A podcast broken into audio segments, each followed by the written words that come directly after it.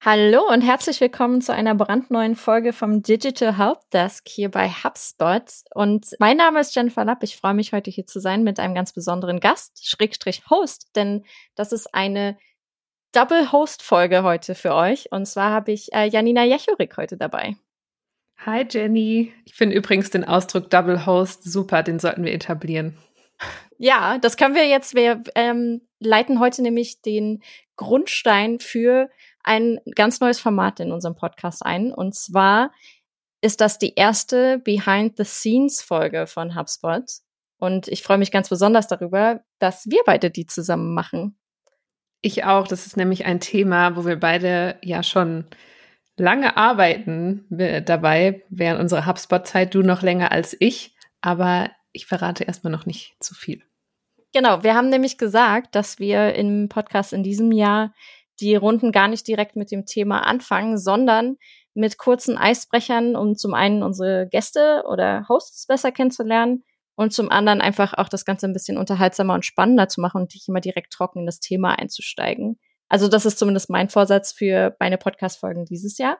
Und ich habe heute mir gedacht, wir fangen mit einer kurzen Lightning Round an. Und zwar kurze Entweder-Oder-Fragen. Also ich frage dich was. Mhm entweder oder. Und du sagst einfach ganz schnell, wie aus der Pistole geschossen, was du davon bevorzugst.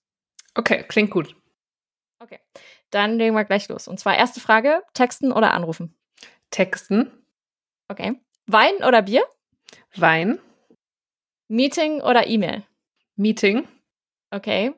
Das ist interessant, weil du weniger anrufst, dafür mehr textest. Aber okay. Warte, nächste Frage: Jogger oder Jeans? Jeans.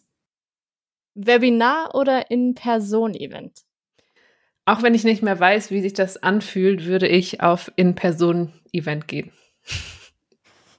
Ich, das wird, glaube ich, ein bisschen komisch. Ähm, für mich wird es komisch, weil ich würde wahrscheinlich in Jogginghosen zum In-Person-Event gehen. Ich glaube, da wärst du nicht die Einzige. Das kann gut sein.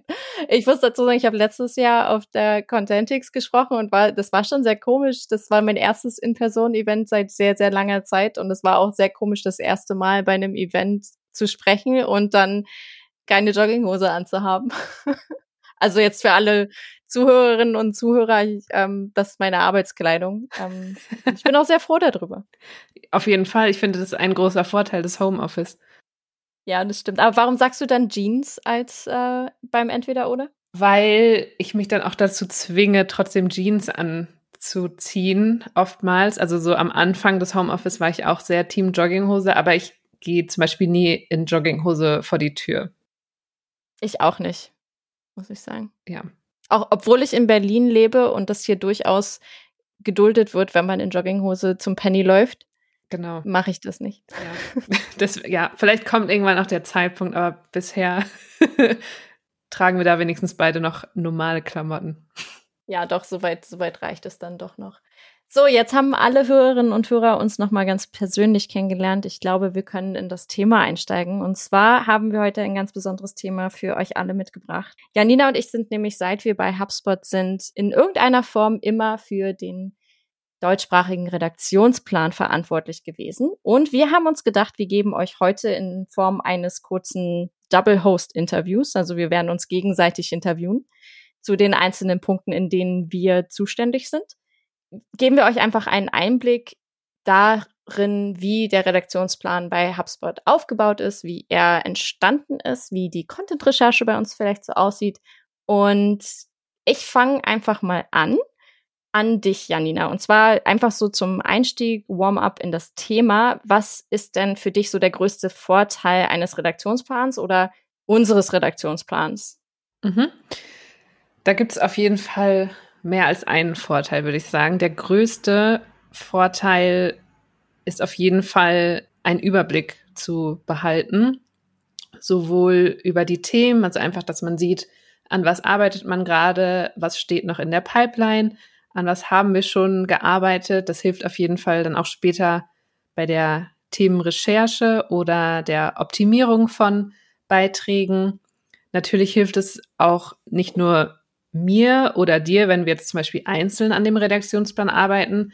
Gerade auch bei HubSpot sind ja viele Leute in dieses Projekt mit eingebunden. Und da hilft es auf jeden Fall auch, dass man sich auf eine Quelle quasi verlassen kann, wo alle wichtigen Inhalte zu unserem Blog, zu unseren Content-Offern, zu Social Media abgelegt sind und man einfach ein Projekt quasi hat, wo man so gemeinsam dran arbeiten kann.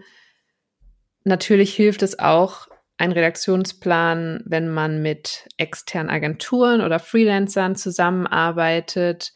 Ja, da wissen die auch, welche Themen gerade anstehen. Ich habe auch schon einen Redaktionsplan gesehen, der auch so ein bisschen als Projektmanagement noch mehr genutzt wurde. Also gerade wenn man mit externen Agenturen oder Freelancern arbeitet, die eben damit auch anzeigen, wie so ihr Workload ist, damit man die Projekte dann quasi entsprechend auch abrechnen kann. Also Teamwork ist da auf jeden Fall auch ein großer Vorteil davon. Und wie ich schon gesagt habe, generell einfach die, die Themenplanung, um zu sehen, was hatten wir auch schon in der Vergangenheit, an was arbeiten wir gerade, was kommt noch. Und da fällt es natürlich dann auch einfach, dass man Aufgaben auch über einen Redaktionsplan verteilen kann. Jetzt die alles entscheidende Frage. Was gehört denn alles in so einen Redaktionsplan rein? Du hast ja schon so ein bisschen was angedeutet. Mhm. Und eigentlich, ich, ich will die Frage einfach, eigentlich anders stellen, denn ähm, stellen wir sie einfach mal gleich so, wie sie unsere Hörerinnen und Hörer tatsächlich interessiert. Und zwar, was steht denn alles in HubSpots Redaktionsplan drin? Also ich muss sagen, es hat ein bisschen gedauert, bis unser Redaktionsplan so aussah oder aussieht, wie er jetzt aussieht. Ähm, am Anfang war da auf jeden Fall auch noch ein bisschen weniger drin an den Inhalten. Ich kann dir auch genau sagen, wie lange das gedauert hat. Ja, bitte. Und zwar hat es genau, Moment, wir haben jetzt 2022, also hat es äh, sechs Jahre gedauert, bis der Redaktionsplan so aussah, wie er heute aussieht, weil wir nämlich, also ich habe bei, bei HubSpot 2017 angefangen, habe den Redaktionsplan mit übernommen und mit und seitdem wurde er wirklich jährlich angepasst. Also ich habe letztens erst die Redaktionspläne von 2016 bis 2019 mir angeschaut und die sahen komplett anders aus. Grundstock ist immer das gleiche, das wirst du ja bestimmt gleich erklären, aber er hat sich durchaus sehr, sehr viel weiterentwickelt. Ja, genau. Also ich weiß auch noch, als ich angefangen habe in 2020, da hatten wir auch noch ein Google Sheet als Redaktionskalender. Das ist ja jetzt auch anders, aber über die Tools können wir auch gerne dann nochmal sprechen, weil da haben wir beide ja dann auch einen sehr guten Arbeitsprozess dafür angelegt, quasi für den neuen Redaktionsplan. Aber wie der momentan aussieht, bei HubSpot ähm, ist folgendermaßen. Und zwar ist dann einmal quasi unser übergeordnetes Thema. Das heißt Cluster bei uns, also zum Beispiel das Cluster E-Mail-Marketing. Dann geht es jeweils immer tiefer quasi in den Artikel rein. Also da steht dann der Titel des Artikels, da stehen die Keywords drin, da ist der ähm, einmal ein Vorschlag, wie die URL aussehen könnte und im Endeffekt dann auch, wie die URL final aussieht, wenn der Blogartikel live geschaltet wird. Da stehen andere Links drin zu Blogs, auf die wir innerhalb des Blogartikels verlinken möchten. Der Blogautor, wir schreiben auch immer noch dazu, welches Offer darauf liegt, also zum Beispiel ein E-Book, damit wir wissen, welche CTAs auf den Artikel draufkommen. Da steht natürlich das Veröffentlichungsdatum und wir haben da quasi so Kärtchen, sage ich mal, für jeden Artikel in unserem Redaktionsplan. Und da sieht man dann auch Kommentare von Leuten, die an dem Artikel arbeiten. Und man kann eben auch Fragen noch da reinstellen, es ist auch unser Google Doc verlinkt, wo der Artikel quasi drin liegt. Und man kann aber auch zu Bildern verlinken, die wir noch einbauen wollen oder zu Videos. Also das ist von Artikel zu Artikel immer ein bisschen unterschiedlich. Falls ich noch irgendwas vergessen habe, wirf das gerne noch ein. Ähm, ich überlege gerade, aber du hast es eigentlich sehr gut beschrieben. Besonders was Zuhörerinnen und Zuhörern jetzt bestimmt gerade auffällt, ist, dass es eigentlich weniger wie wie man sich das ursprünglich vorstellt, so ein Kalender ist, sondern vielmehr ein Projektmanagement-Flow, mhm. wenn man so will. Also wir haben quasi das ganz große Projekt, das da heißt der HubSpot Blog. Da sind die unterschiedlichen Sachen drin, die unterschiedlichen Leute, die an diesem Projekt arbeiten. Und die einzelnen Kärtchen, die du gerade angesprochen hast, werden natürlich immer in den unterschiedlichen Schritten, also von der Erstellung des Beitrags über die Einpflege ins CMS, weiter zum Lektorat und dann zur Veröffentlichung und dann später natürlich auch zur Update Review werden die unterschiedlichen Schritte und Artikel ja an die jeweiligen Personen zugeordnet, teilweise auch automatisiert. Mhm. Und dann kommen wir gleich zu meiner nächsten Frage. Man kann sich das ja jetzt relativ schlecht vorstellen. Nur du hast jetzt quasi die einzelnen Punkte angesprochen, die in so einem Redaktionsplan drin sind, also die Informationen, die wir brauchen, um dieses Projektblog oder Projektredaktionsplan tatsächlich umzusetzen. Mit welchen Tools empfiehlst du, dass man sowas macht? Also ich habe ja schon gesagt, wir haben mit einem Google Sheet angefangen und ähm, ja, das war. Ist ja auch fair enough. Also das fair enough. Auf jeden Fall. Man muss dazu sagen, also Janina lacht an der Stelle für unser Publikum, weil wir damals gar nicht diese hohe Publishing-Frequenz hatten, die wir jetzt haben. Also wir haben jetzt eine Veröffentlichungsfrequenz von, oh Gott, lass mich lügen, drei Artikeln am Tag?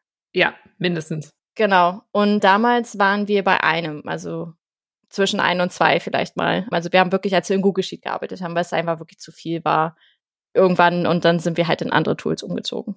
Ja. So zum Hintergrund. Genau. Und also ich, wie gesagt, ich finde das auch trotzdem noch relativ sinnvoll, gerade wenn man auch noch mit weniger Artikeln oder weniger Content an sich arbeitet, ist so ein Google Sheet auf jeden Fall super schnell aufzusetzen. Man findet alles, man hat alles an einem Ort.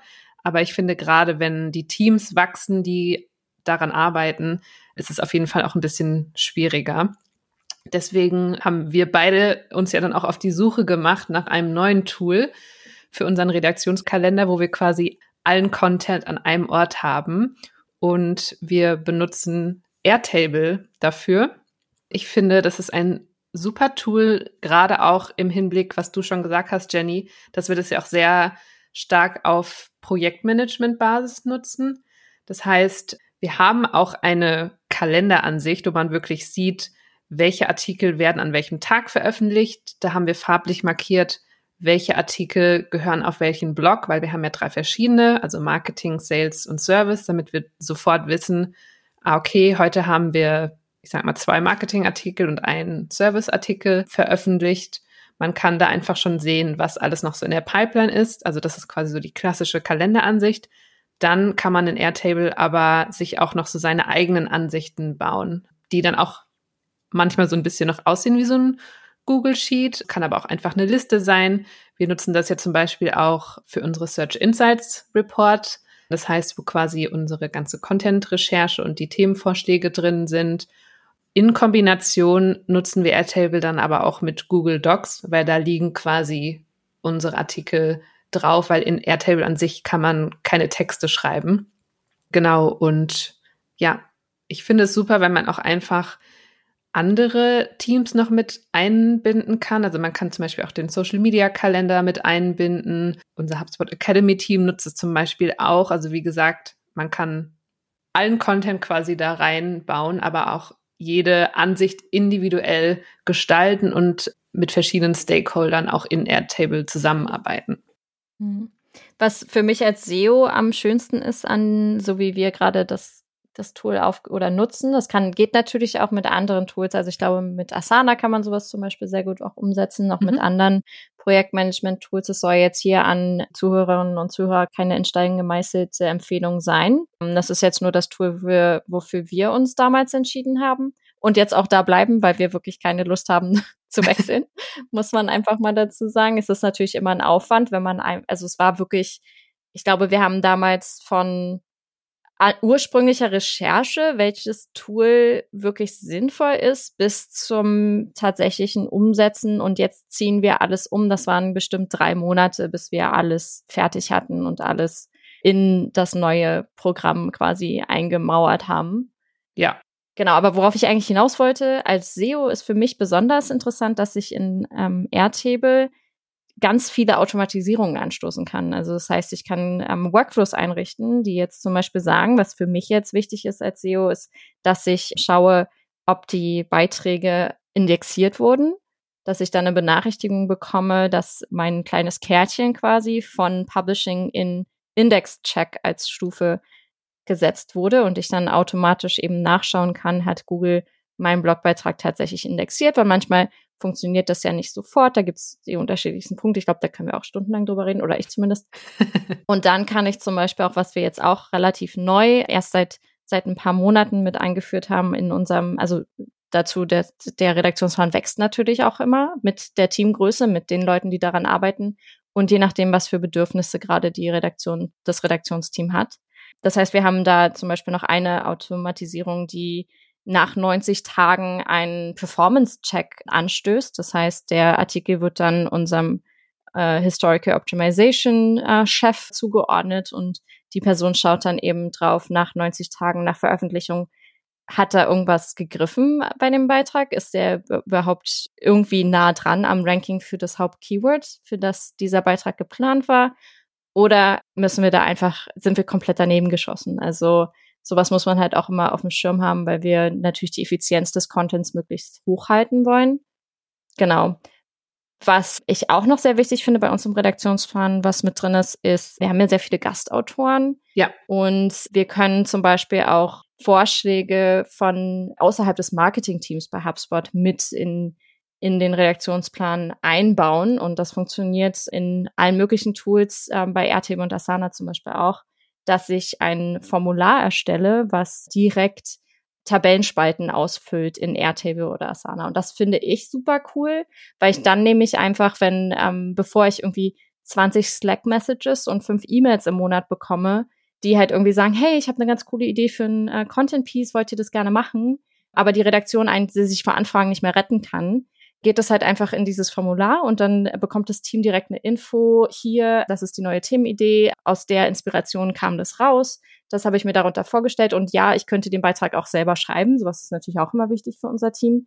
Halt zu gucken, wer, wer denn bereit, diesen, diesen Beitrag zu verfassen. Ja. Und das gleiche eben auch für Gastautoren. Genau, das wollte ich nochmal dazu sagen. Das finde ich auch, das ist auch eins meiner Lieblings- Feature von unserem neuen Redaktionsplan, sage ich mal, weil vorher bei Google Sheets hatten wir das auch nicht. Also natürlich kann man da auch einen Tab erstellen, wo man solche Anfragen auch reinschreibt, aber wie du sagst, ich finde, dann gehen die immer so ein bisschen verloren. Und so ist es natürlich auch dadurch, dass da auch viele Teams dran arbeiten, ist es auch oft so, dass man denkt, okay, das Thema passt jetzt vielleicht nicht für einen Blogartikel, aber kann ich damit was auf Social machen? Kann ich damit eine Podcast-Episode aufnehmen? Oder kann es sogar ein E-Book werden? Und wie du sagst, dadurch kann man auch einfach noch ein paar andere Leute animieren, quasi auch indirekt mit an dem Redaktionsplan zu arbeiten, einfach dadurch, dass sie ihre Themenvorschläge einreichen. Ja, genau. Und da wir jetzt gerade schon einen guten Übergang haben zu dem Themenfindungsprozess, übernehme ich jetzt mal die, den Interview-Part für dich. und zwar, bevor wir quasi mit der Redaktionsplanung richtig loslegen können oder einen finalen Redaktionsplan haben, geht's ja erstmal an die Content-Recherche. Kannst du da mal ein bisschen Einblicke geben, wie die Content-Recherche bei HubSpot abläuft? Ja, das ist so meine, meine Lieblingsfrage, weil, also du hast da jetzt gerade die Büchse der Pandora geöffnet, weil jetzt höre ich bestimmt die nächsten 20 Minuten nicht auf zu reden. Ja, ich weiß. Ich weiß, aber ich wollte sie trotzdem stellen. ähm, genau, also ich gebe da einfach mal kurz den Hintergrund. Wir arbeiten ja bei HubSpot, ich glaube, du hast es vorhin schon kurz erwähnt, wir arbeiten ja nach der Themencluster-Methode. Das heißt, wir haben einen ganz bestimmten Themenbereich, der von, ähm, das kann zum Beispiel, du hattest vorhin gesagt, E-Mail-Marketing sein. Und in diesem großen Themencluster E-Mail-Marketing befinden sich ganz viele verschiedene Unterthemen, wie zum Beispiel Newsletter, Headlines, Open Rates oder was auch immer, alles, was so ein bisschen halt viel auf das Thema E-Mail-Marketing einzählt. Und so ein Cluster ist bei uns so aufgebaut, dass wir eine sogenannte Pillar-Page haben, die sich mit dem Thema großflächig beschäftigt. Also die Seite ist relativ lang äh, und umfangreich, geht aber nie zu tief in einzelne Themen rein. Und dann haben wir sogenannte Cluster Topics, die einzelne Themenbereiche nochmal genauer erklären. Und anhand dieser Methode bauen wir quasi den kompletten Blog oder alle drei Blogs inzwischen, Marketing, Sales und Service, auf. Das heißt, jeder Blog hat so unterschiedliche Themenbereiche. Und in jedem Cluster haben wir diese eine Pillar-Page, die hat meistens so ein, ein Suchvolumen von zwischen 1000 und aufwärts äh, monatliches Suchvolumen und dann verschiedene Unterthemen. Da ist uns relativ egal eigentlich, wie hoch das Suchvolumen ist. Da kommt es immer darauf an, wie nah ist es an unserem Produkt dran. Mhm. Und diese einzelnen Beiträge strukturieren wir quasi innerhalb der Blogbeiträge. Und wenn wir jetzt ein neues Thema, ein neues Themenkaste zum Beispiel festlegen, dann überlegen wir uns zuerst einmal verschiedene Fragen, die wir beantworten müssen, bevor so ein Cluster in Frage kommt. Also zum Beispiel, nur weil das Thema E-Mail-Marketing jetzt interessant ist, heißt es das nicht, dass ich als HubSpot dahinter gehen muss. Das ist, okay, ist jetzt ein schlechtes Beispiel weil wir ein kostenloses E-Mail-Marketing-Tool haben. Da wäre vielleicht gut, wenn man auch ein bisschen was über E-Mail-Marketing schreibt. ja. Aber also grundsätzlich, auch bei diesem Cluster haben wir uns die Frage gestellt, was hat das mit unserem Produkt zu tun? Gibt es irgendeine genaue Verbindung, die wir zu unserem Produkt herstellen können? Das ist jetzt bei E-Mail-Marketing relativ einfach. Die zweite Frage ist, was ähm, hat das mit unserer Persona zu tun? Also gibt es irgendwas, was unsere Persona genau da beantwortet haben möchte an der Stelle? Und als äh, letzte Frage ist, ist das was, was tatsächlich auch gesucht wird? Das heißt, wie hoch ist das Suchvolumen für dieses Thema? Wenn jetzt kein Mensch sich für E-Mail-Marketing interessiert, dann brauche ich auch nicht unbedingt eine Pillar-Page dafür. Dann reicht da vielleicht ein kleinerer Artikel im größeren Themenfeld Marketing zum Beispiel. Mhm.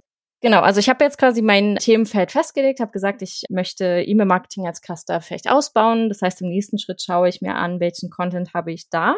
Besonders bei HubSpot, wir haben inzwischen über 2000 Beiträge auf unseren Blogs. Das heißt, da ist zum einen unglaublich viel alter Content, der vielleicht überhaupt nicht mehr rankt, aber trotzdem noch toller Content ist oder Content ist, der vielleicht von 2014 nicht unbedingt mehr aktuelles und wirklich auch damals nicht so schön war.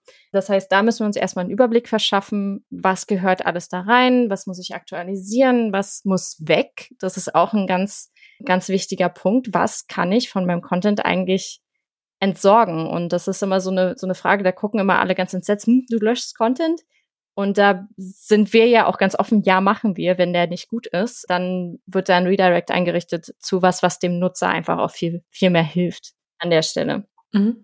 Ich lege also da an, an der Stelle fest, was mache ich mit den einzelnen Beiträgen. Also will ich neue Beiträge erstellen und dann schaue ich mir als ersten Schritt an, ich bin ein sehr großer Fan davon, ich gucke, was macht der Wettbewerb? Was gibt's für Themenbereiche, die, ähm, die unsere Content-Wettbewerber abdecken, die wir noch nicht abdecken, die Content-Bewerber abdecken und wir nicht gut genug abdecken? Das gibt's natürlich auch. Wo gibt es Stellschrauben für neue Themenbereiche, die vielleicht entdeckt werden müssen mit neuen Produkten, die wir haben? Und daraus erstelle ich tatsächlich eigentlich nur eine ganz, ganz große Liste an Keywords, wo ich wirklich nur ganz grob aufschreibe, das, sind, das ist ein interessantes Thema, das würde ich mir gerne angucken. Ähm, und dann geht es weiter tiefer in die Recherche. Und da entsteht dann dieser, was du vorhin schon angesprochen hast, der Search Insights Report.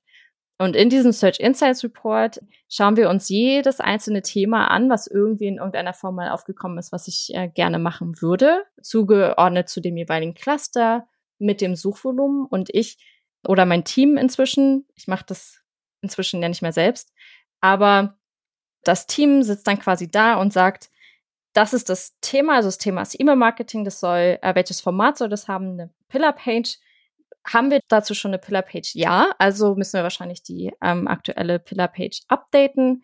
Wie soll dieses Update aussehen? Ich muss die Headline anpassen, ich muss die Meta-Description anpassen. Das sind so die Kleinigkeiten, die man sowieso immer mit, mit angeht. Aber die wichtigen Punkte kommen dann eigentlich erst. Und zwar schauen wir uns dann an, welche Zwischenüberschriften soll der Beitrag genau abdecken. Und damit nicht nur, das soll in der Überschrift drinstehen, sondern das soll auch im Paragraph danach möglichst beantwortet werden. Also das sind ist natürlich der, Sinn dieses Briefings, dass ich da umfangreich angeben kann, was in dem Beitrag eigentlich stehen soll. Dann geben wir an, äh, welche Bilder sollen da unterstützend als Content äh, dienen und das Ganze, was du vorher im Redaktionsplan quasi schon gesagt hast. Welche zusätzlichen Links innerhalb des Clusters sollen auf jeden Fall gesetzt werden, an welcher Stelle möglichst. Und dann, was mir als SEO auch immer sehr wichtig ist, ist, welche zusätzlichen Snippet-Optionen gibt es. Also gibt es irgendwie ein Featured Snippet in den SERPs oder ein Knowledge Graph oder ein ähm, List Snippet, das ich gewinnen möchte, wenn ich diesen Beitrag aktualisiere oder neu erstelle. Und dazu haben wir dann auch spezielle Bereiche oder Module in unserem Content, die wir direkt nehmen, um nicht sicherzustellen, weil man kann das nie mit 100 Prozent voraussagen, aber um halt so ein bisschen den Grundstein zu legen dafür, dass wir vielleicht das Snippet gewinnen. Das geben wir dann da schon mit an. Und dann natürlich auch Sachen, die wir selbst auch steuern können, wie zum Beispiel Schema-Markups. Also Schema-Markup ist so ein extra Code-Snippet, was ich mit hinterlegen kann in einem Artikel oder auch auf jeder anderen Webseite, wo ich eine besondere Darstellung in den Suchergebnissen erzielen kann. Um, und da gibt's für den Blog zum Beispiel für uns die zwei Markups, die am wichtigsten sind, ist einmal das FAQ. Das heißt, so ein, so ein kleines Akkordeon, was unten im Suchergebnis auftaucht, direkt unter der Meta-Description, wo einfach die häufig gestellten Fragen drin sind. Und die sammeln wir schon vorher in unserem Search Insights Report, um dann halt sicherzustellen, dass die auch von Anfang an mit drin sind.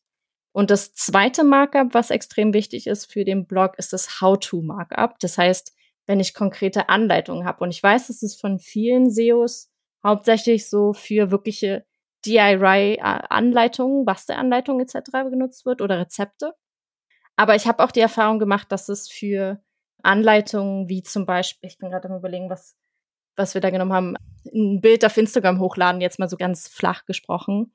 Mhm. Sowas als How-To darzustellen, sieht besonders mobil für diese Suchanfrage, weil Instagram hauptsächlich mobil gesucht wird, sieht unglaublich cool aus. Also muss ich einfach mal sagen, weil das How-To auch direkt wunderschöne Bilder oben anzeigt. Also man nimmt quasi von dem ursprünglichen, ich habe nur meinen Titel und meine Meta-Description und hoffe, dass da irgendjemand draufklickt auf den Beitrag, habe ich plötzlich ein Bilderkarussell unter meinem Suchergebnis. Und das ist richtig cool, weil ich dadurch natürlich mehr Platz in den Suchergebnissen gewinne. Mhm. Aber ich hatte dir ja gesagt, du hast die Büchse der Pandora geöffnet. Deshalb versuche ich gerade zurückzukommen zu dem, wo ich eigentlich war. Also ich habe quasi in dem Search Insights Report die unterschiedlichsten Empfehlungen mit abgegeben und dann entschieden, was für jeden einzelnen ähm, Beitrag geschehen soll. Und sobald das quasi fertig ist, dann landet das Ganze ja wieder bei dir. Mhm. Und wir setzen uns dran und gucken, was soll mit dem Beitrag nach Veröffentlichung passieren. Das heißt, was, also in dem Sinne, Natürlich soll der Traffic generieren, aber im Endeffekt bringt mir ja der meiste Traffic auch nichts, wenn der nicht konvertiert. Das heißt, ein ganz großer Punkt in der Content-Recherche schon von Anfang an ist, dass ich mir von Anfang an Gedanken mache, was soll der Nutzer oder die Nutzerin machen, wenn sie auf diesen Beitrag kommt. Also nicht nur, welche Frage beantworte ich mit dem Beitrag, also wo, wie kommt der Nutzer auf meine Seite und welches Problem löse ich, sondern auch, wie soll es danach weitergehen. Und ich glaube, an der Stelle, da funktioniert unser Redaktionsplan sehr gut, weil er da auch die Möglichkeit gibt, also sobald ich quasi SEO-seitig diesen Search Insights Report zu Ende gedacht habe, lade ich das ja ganz einfach in Airtable hoch und dann ist das eine View und kann dann quasi markieren und sagen, ich habe mir hier gedacht, wir können da das und das Content-Offer draufpacken. Also die, das und das E-Book, was da vielleicht dazu passt. Was hältst du denn davon? genau, das sind so die, die Schritte. Hatte ich, habe ich irgendwas vergessen oder? Ich glaube nicht. Also ich weiß, dass du jetzt noch eine Stunde darüber sprechen könntest. Aber vielleicht da kann man sogar noch mal eine extra Folge dazu machen. Aber ich finde, das gibt auch noch mal so einen guten Überblick, was du gerade alles erzählt hast, das liegt auch wirklich alles in unserem Redaktionsplan. Das klingt jetzt, finde ich, auch nach sehr, sehr vielen Inhalten. Aber tatsächlich sieht es im Endeffekt sehr strukturiert aus. Und wenn man ein, wir haben ja einmal so eine, unsere Ansicht gefunden, wo jeder weiß, okay, hier finde ich das und das. Und dann ist es auch am Ende wirklich sehr einfach. Und deswegen mag ich auch einfach, dass wir quasi ein Tool haben, wo alles drin liegt, weil da jeder reingucken kann. Wir haben alle Search Insights Reports an einem Ort und wie du sagst, es macht es total einfach, auch die ganzen Content-Offer damit dann zu verbinden. Mhm. Ich finde vor allem auch schön, dass ich in Airtable, also für mich als datengetriebener Marketer, ist es immer super, wenn ich äh, mir alles Mögliche noch als Report runterladen kann und ich kann da so einfach irgendwelche ähm, tollen Grafiken runterladen, wo dann halt steht, wir haben irgendwie innerhalb von einem Jahr die Content-Produktion verdoppelt. Das sieht natürlich auch schön aus. Das stimmt. Ja, finde ich auch super. Und da wir jetzt gerade schon so über viele Inhalte, hohes Volumen gesprochen haben, du hast ja auch Finn schon gesagt, wir haben ja auch unsere Publishing Frequency in den letzten Jahren sehr stark angezogen und veröffentlichen momentan ungefähr drei Artikel pro Tag. Das heißt, wir haben auch schon sehr viel Content abgedeckt und jetzt auch noch Content in der Pipeline. Da denke ich mal, interessiert unsere Zuhörerinnen und Zuhörer bestimmt auch, wie finden wir denn trotzdem neue Inhalte mit, womit wir den Redaktionsplan füllen können? Das ist so eine super Frage, weil zum einen, ich habe ja am Anfang gesagt, wir haben 2000 Beiträge auf dem Blog und man denkt immer so, es gibt nichts mehr, worüber man schreiben kann. Das mag an irgendeiner Stelle sein. Ich glaube, wir haben alle mal so eine Schreibblockade gehabt, wo einem nicht mehr eingefallen ist, worüber man schreiben könnte.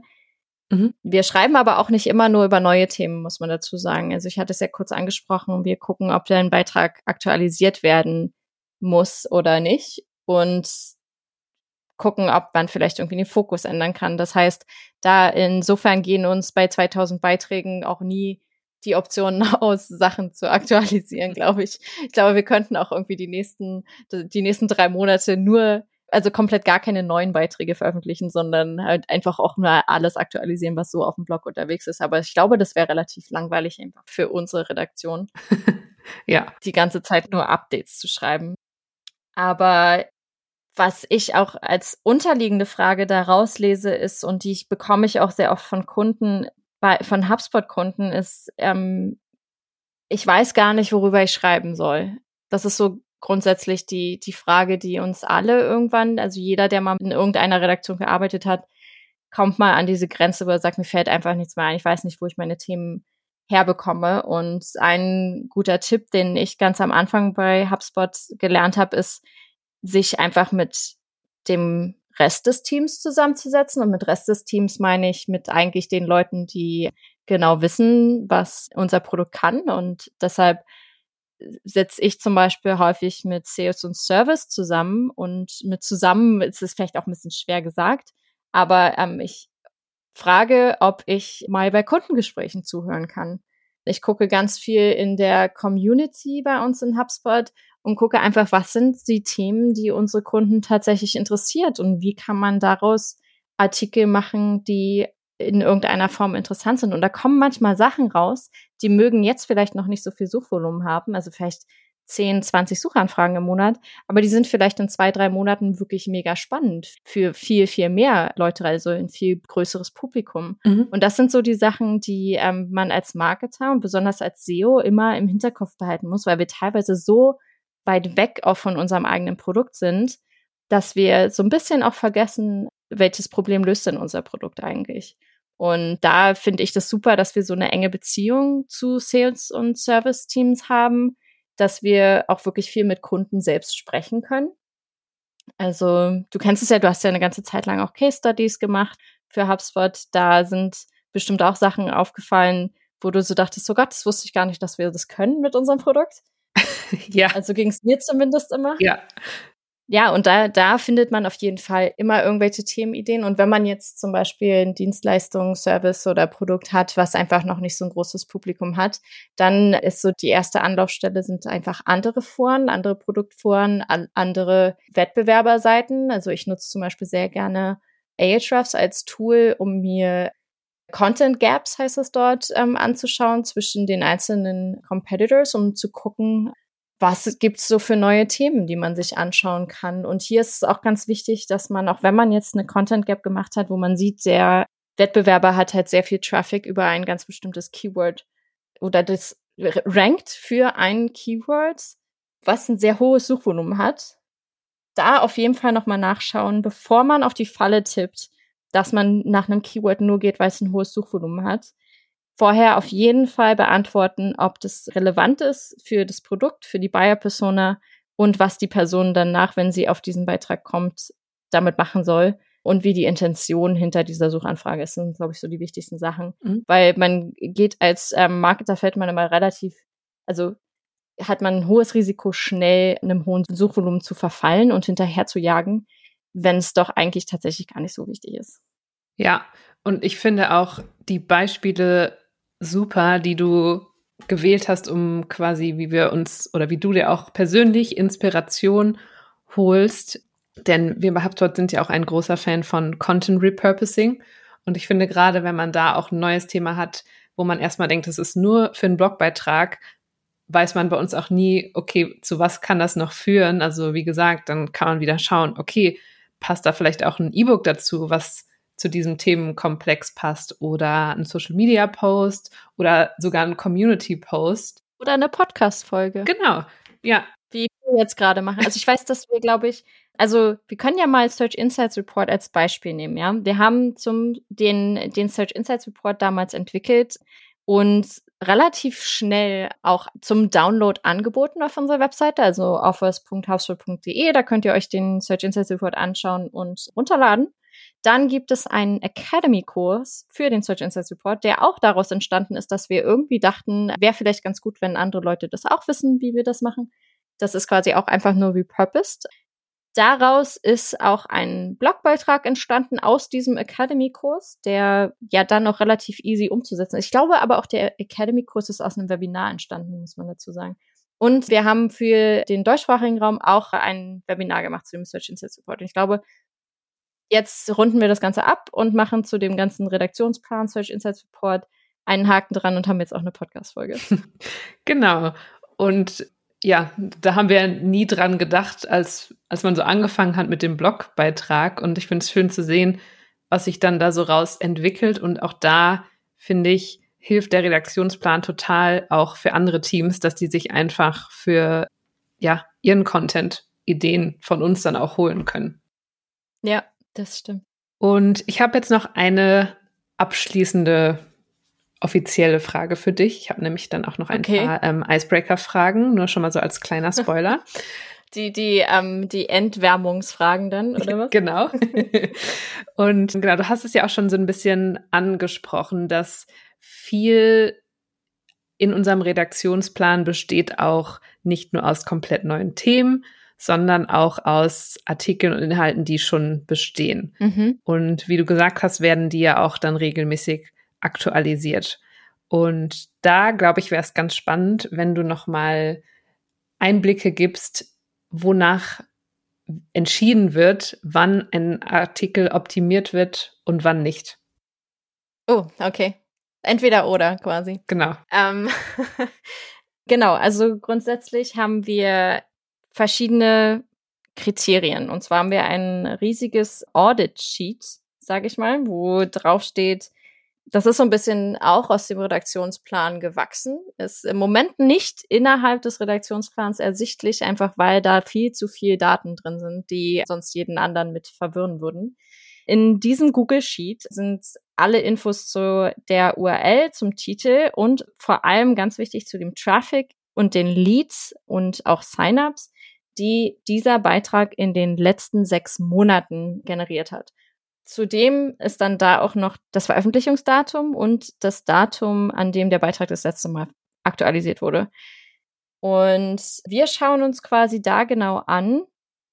Wir haben uns eine Grenze gesetzt und haben gesagt, jeder Beitrag, der in den letzten sechs Monaten weniger als 200 Page-Views generiert hat und weniger als 10 Leads oder ich weiß jetzt nicht genau, das nage mich jetzt nicht fest auf den auf den Zahlen. Ich sage jetzt einfach irgendwelche Zahlen, ich weiß es nämlich nicht genau. Mhm. Wir haben quasi diese Kriterien festgelegt und da, anhand dieser einzelnen Punkte bekommt jede einzelne URL einen Score, der quasi festlegt, wie hoch das Potenzial ist, wenn der Beitrag aktualisiert werden muss oder was eben die nächste Handlungsempfehlung ist und ob der Beitrag quasi gepruned werden soll, wie das bei uns heißt, Content Pruning. Das heißt, wenn der Beitrag unter dieser bestimmten Schwelle liegt, also wenig Punkte bekommen hat, dann wird der Beitrag einfach irgendwann rausgeschmissen aus dem Blog. Und mit rausgeschmissen, das ist dann nochmal ein ganz anderer Prozess. Das heißt, wenn er jetzt wirklich wenig Leads, wenig Signups und wenig Traffic generiert, dann ähm, schauen wir uns an, wie alt ist der Beitrag, äh, ist das Thema interessant, ist es ein Gastbeitrag. Es kann ja auch mal sein, dass der Beitrag uns zur Verfügung gestellt wurde und dann wirklich nur Initial-Traffic generiert hat. Mhm Das heißt, in dem Fall schreiben wir dann die Gastautoren an und fragen halt nach, wollt ihr den Beitrag aktualisieren? Wollt ihr ihn vielleicht selbst auf eurer Seite veröffentlichen? Weil wir können mit dem Content vielleicht nichts mehr anfangen. Er passt nicht mehr zu unserem Produkt oder je nachdem, was da halt die, ähm, es kommt immer darauf an, wie der Beitrag so aussieht. Und im nächsten Schritt schauen wir dann quasi, was machen wir mit dem Content? Also nehmen wir den komplett runter und haben Content, der viel besser dazu passt, der vielleicht auch besser dazu ranken soll. Können wir den Content nochmal benutzen, aber die URL vielleicht nicht, weil sie extrem lang ist und Sonderzeichen enthält, habe ich auch schon alles gesehen. Also alles so auf unserem URL-Friedhof da so unterwegs ist. genau, und dann ähm, danach wird dann quasi entschieden, wird gemeinsam in diesem Prozess mit dem Search Insights Report. Also das Team arbeitet da sehr, sehr eng zusammen. Da wird dann quasi geschaut, im Search Insights Report ist vielleicht das Thema E-Mail-Marketing-Workflows. Mir fehlt auch heute wirklich nichts Besseres ein. Wir bleiben bei E-Mail. E-Mail-Marketing-Workflows ähm, als Thema. Und dann haben wir aber als Thema auf dem Blog schon mal in 2017 gehabt, die besten E-Mail-Marketing-Workflows und die sind aber alle nicht mehr aktuell, aber wir können vielleicht die URL nochmal benutzen, weil die URL ganz cool wirklich nur E-Mail-Workflows ist oder sowas. Mhm. Also, und natürlich eine URL, die schon mal veröffentlicht wurde, eine höhere Chance hat, dann auch direkt zu ranken. Das muss man auch immer dazu sagen. Das heißt, da gucken wir wirklich ganz genau, was können wir mit dem Content machen und was ist sinnvoll für den Content. Ja, und ich finde, das gibt auch wieder einen ganz guten Einblick, wie unser Redaktionsplan aussieht. Also da ist tatsächlich dann auch ein bunter Mix aus neuen Themen, Updates, Gastbeiträgen. Das gilt sowohl einmal für den Blog als auch nochmal für die Content Offer, weil die aktualisieren wir quasi ja auch in einem ähnlichen Stil. Jetzt musstest du dich ja quasi schon noch für die offizielle Frage entscheiden, entweder oder. Und jetzt machen wir nochmal eine inoffizielle Lightning Round mit entweder oder Fragen und genauso wie bei mir am Anfang. Okay. Einfach sagen, was dir als erstes in den Kopf kommt, wenn ich meine Frage stelle. Bist du bereit? Okay. Ja. Gut, dann fangen wir an. Zoom oder Slack? Slack. Homeoffice oder Office Live? Oh, oh Gott. Um, Homeoffice Live? okay, das lasse ich mal durchgehen. Berge oder Strand? Ah, Berge. Podcast oder Buch? Buch. Ist schlimm, wenn ich jetzt hier in einem Podcast bin, sowas zu sagen war. Sorry. Ja, ich habe aber auch extra eine knifflige mit reingenommen. ähm, und die letzte Frage: Kaffee oder Tee? Kaffee. Kaffee. Ich bin aber auch ein großer Teetrinker, muss ich sagen. Okay.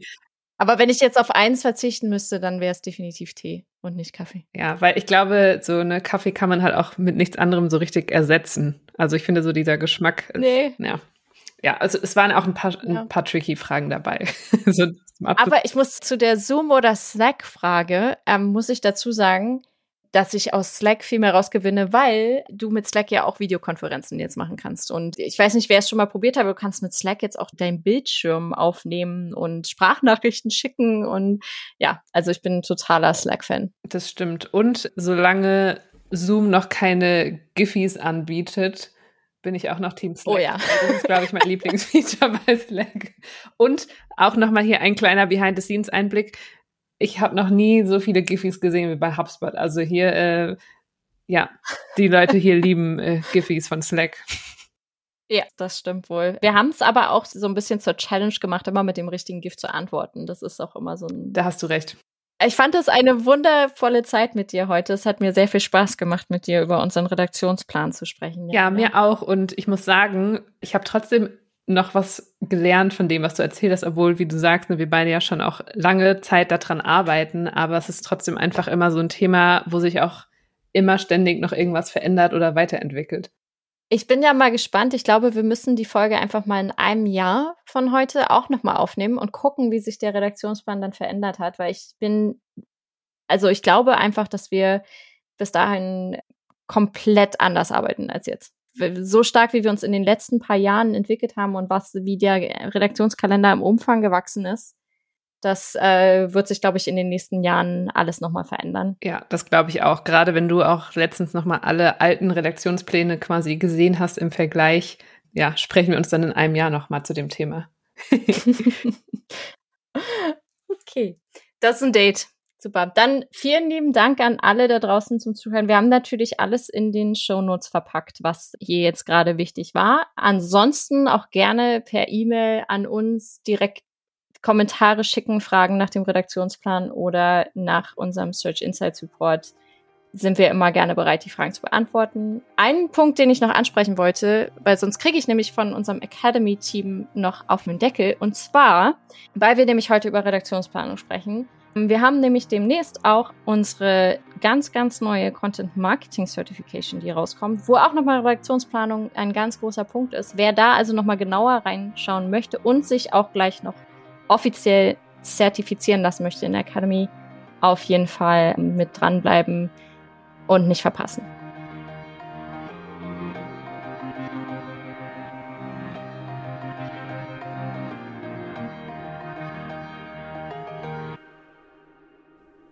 HubSpot. Wachstum mit System.